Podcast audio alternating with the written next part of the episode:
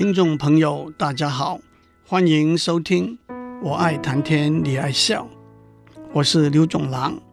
我们讲创业，创业就是从零开始建立一个生产，从而制造财富的企业。因此，创业者就必须把生产所需要的资源结合起来，并且负起领导的责任。生产所需要的资源很多。其中最重要的是资金，而且有了资金，往往就可以购买、交换或者吸引其他的资源。因此，我们就集中在创业者如何集合资金这个话题上面。我们已经讲过，创业者想要集合创业的资金，最直接，往往后来的收获也是最大的途径，就是靠自己。下一步就是求助于亲戚和朋友。有人幽默地说：“这就是三个 Fs：Family、Friends and Fools。”接下来，创业者可以寻求天使资金的投资，自己加上亲戚朋友和傻瓜们，以及天使资金的投资数目往往都不大。接下来，那就得靠风险投资基金。Venture Capital Fund 的投资了。风险投资基金是由一群合伙人投入资金成立的，目的就是入股高风险、高回报的新创公司。风险投资基金的合伙人通常分成有限合伙人 （Limited Partner） 和普通合伙人 （General Partner）。有限合伙人纯粹出资。但不参与基金的营运，他对基金的责任也只限于他提供的资金。普通合伙人主导负责基金的营运，也因此负有营运上的全部法律责任。换句话说，普通合伙人就是带兵打仗的将军，也就被称为风险投资者 （venture capitalist）。普通合伙人通常完全不投入。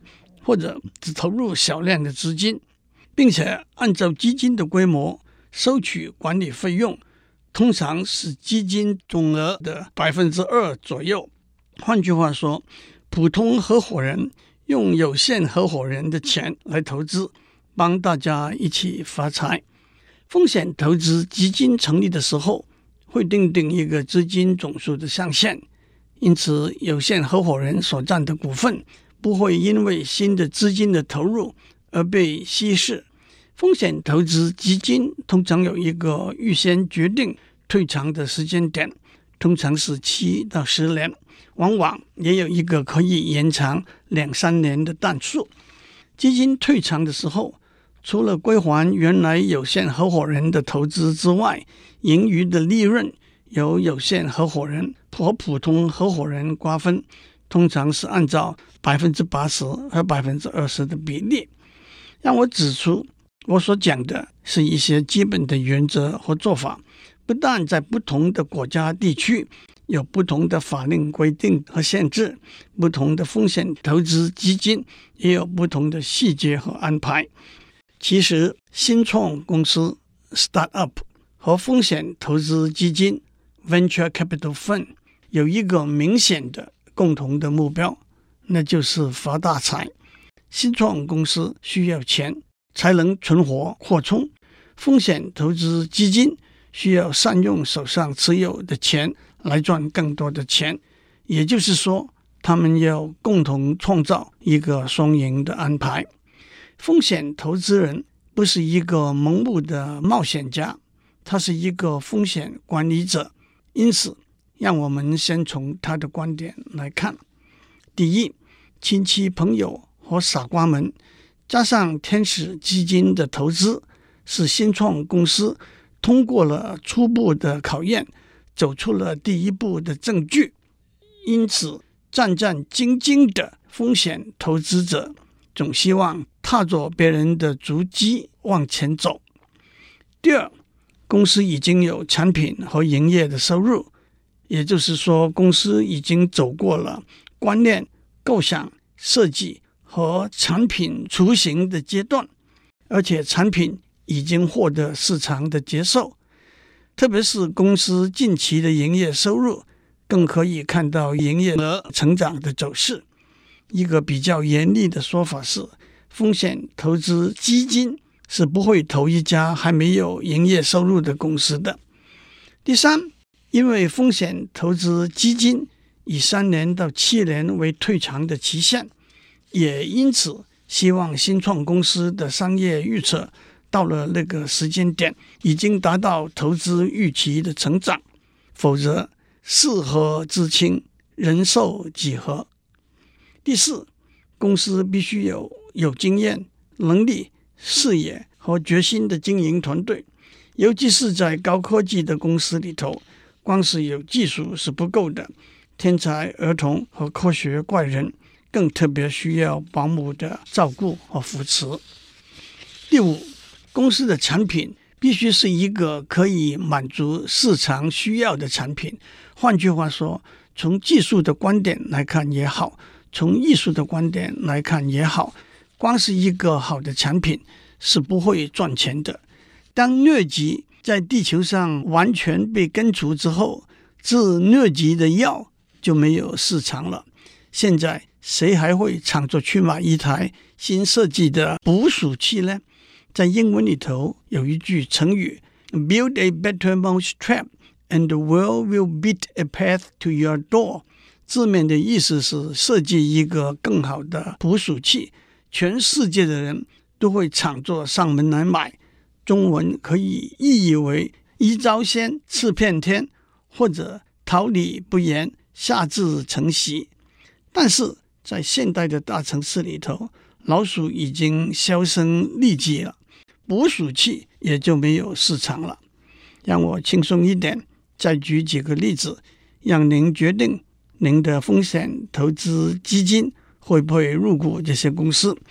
有一家公司发明了一个会自动搅拌的咖啡杯，只要按杯底一个开关，杯子里的咖啡和奶精就会被搅拌均匀。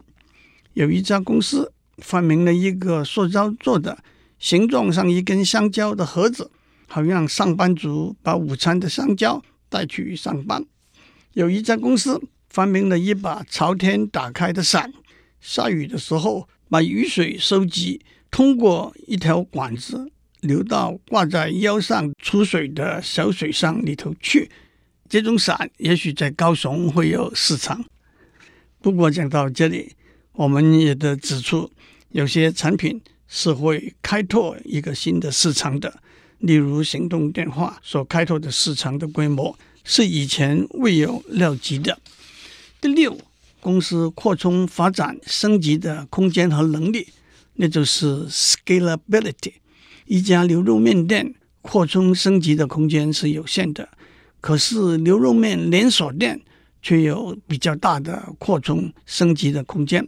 一家目前十个员工可以做一百万元的生意，增加到二十个员工可以做两百万元的生意的公司的潜能，远比不上。增加到三十个员工可以做五千万元的生意的公司，风险投资基金不会投资在一家小确幸的公司，他们追求的是高富帅、白富美，尽管不确定性是相当大，血本无归的可能是存在的，富还是最重要的目标。第七，风险投资基金对某些行业。肯定是有他的偏好的。一个原因是风险投资者对某些行业比较熟悉和了解，而且人脉也比较深和广。那个原因是某些行业的爆发性比较大。以目前全球高科技的走向而言，软体、生物科技、通讯、网络科技是最热门的。医疗器材、资讯服务、半导体、电脑。也不差。对风险投资基金来说，比较落在后面的是娱乐、财务服务、商务服务、消费产品和零售业。第八，在高科技产业里头，智慧财产是一个非常重要的考量。如果一家新创的公司拥有重要的专利，那是非常宝贵的财产。反过来，如果一家公司的产品有侵占别人的智慧财产的可能，那是非常危险的事情。因此，站在新创公司的立场来说，一定要好好保护自己的智慧财产，也一定要避免涉及侵占别人的智慧财产。站在风险投资基金的立场，公司拥有的智慧财产是一个 big plus。反过来，基金不会去碰一个可能被诉讼到一败涂地的公司。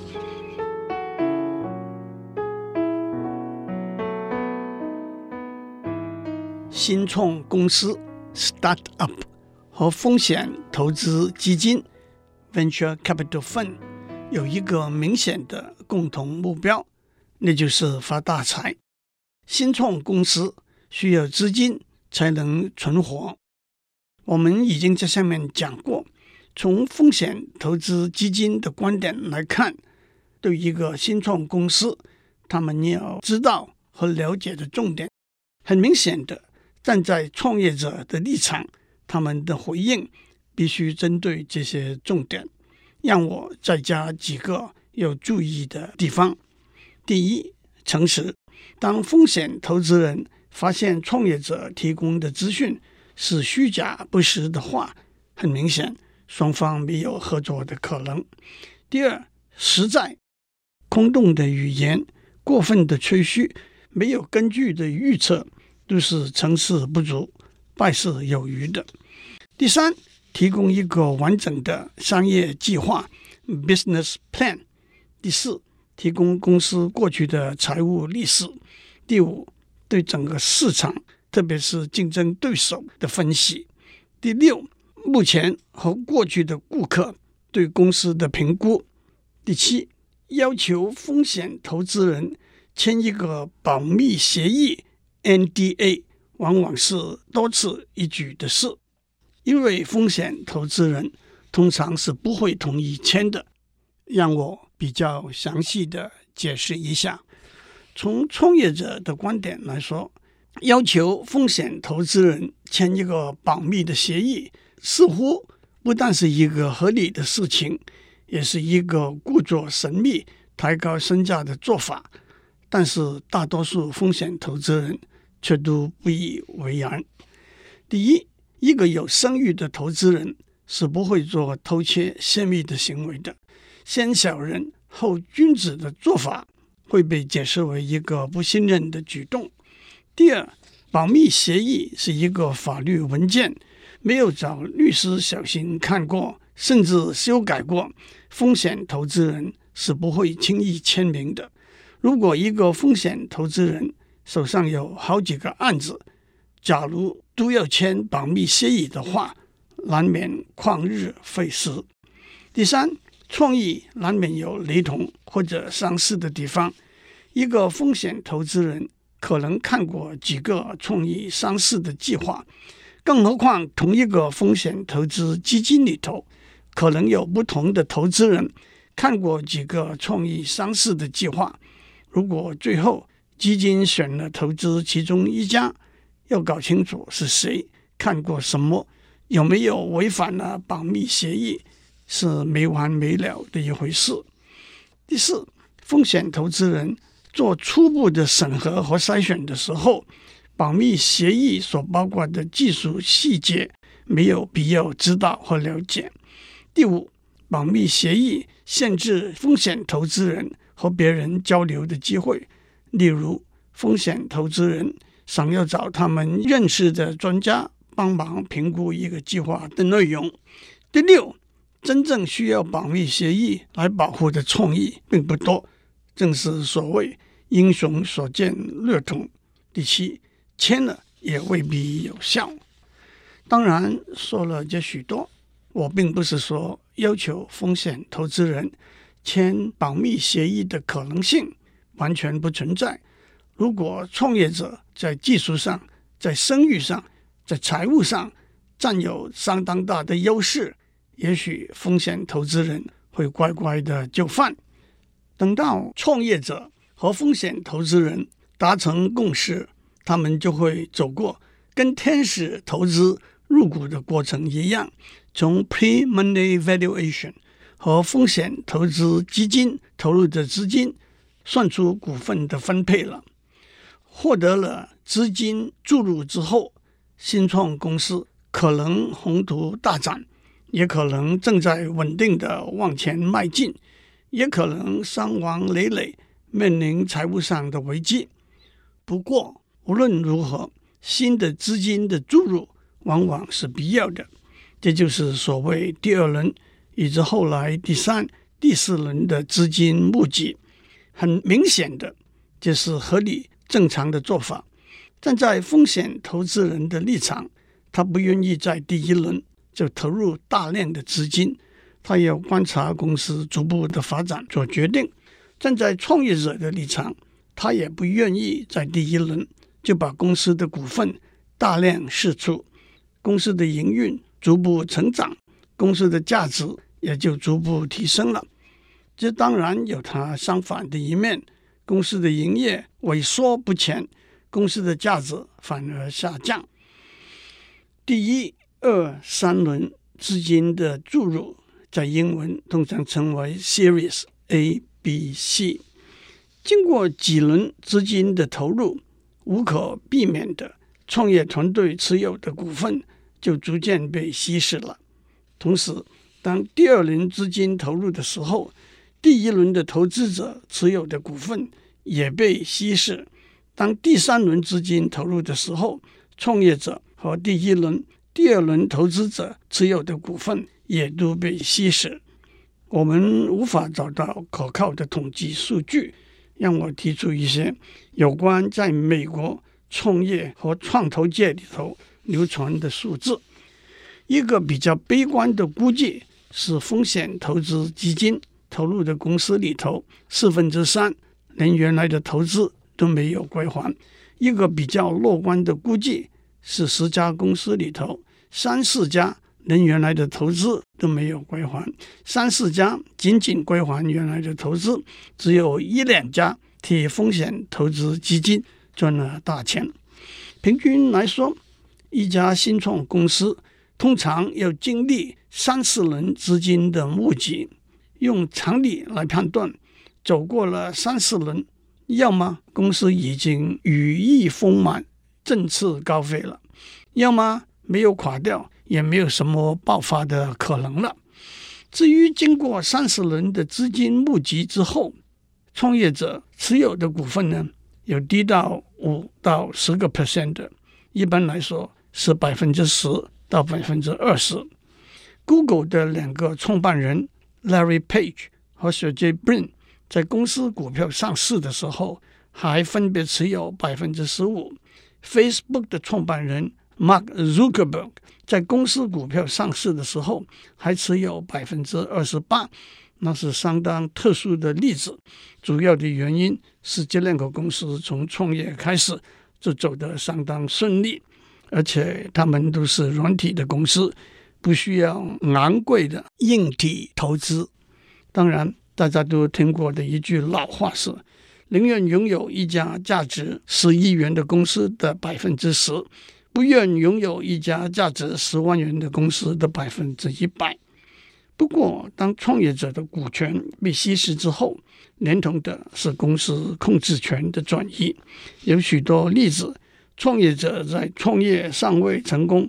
大家仍需努力的阶段，就失去了公司的经营权，甚至被赶出了公司。虽然一个合理的解释是，创业者不一定有足够管理和经营的经验和能力。一个新创公司要募集基金，除了靠自己、亲戚、朋友、傻瓜、天使和风险投资人之外，一条更宽广的途径。就是公开向广大的投资群众募集基金，这我们在下次再讲。让我指出，这中间还有一个途径，那就是向政府申请补助、贷款和投资。这涵盖的范围非常广泛，包括很多很多可能。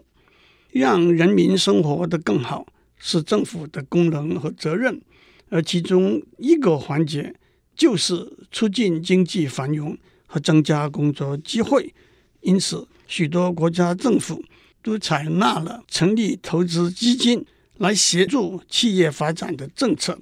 首先，投资基金可以推动特定领域的企业的发展，例如近年来支持环保、能源、医药、生物科技等重要的新领域的发展。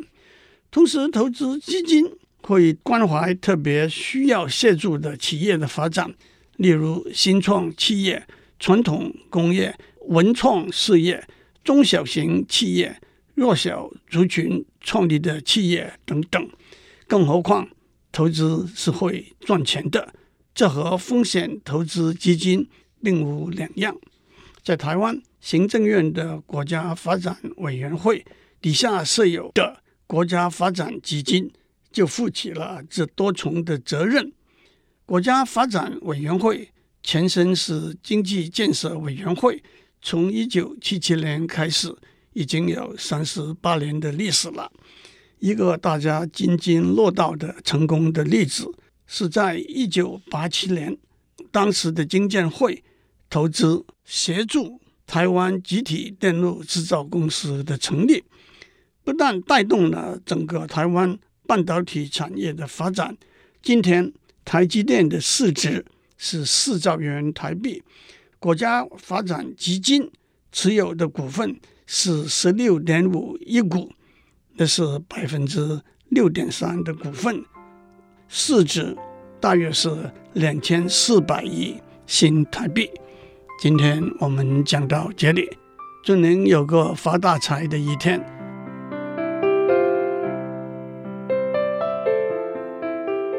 以上内容由台达电子文教基金会赞助播出。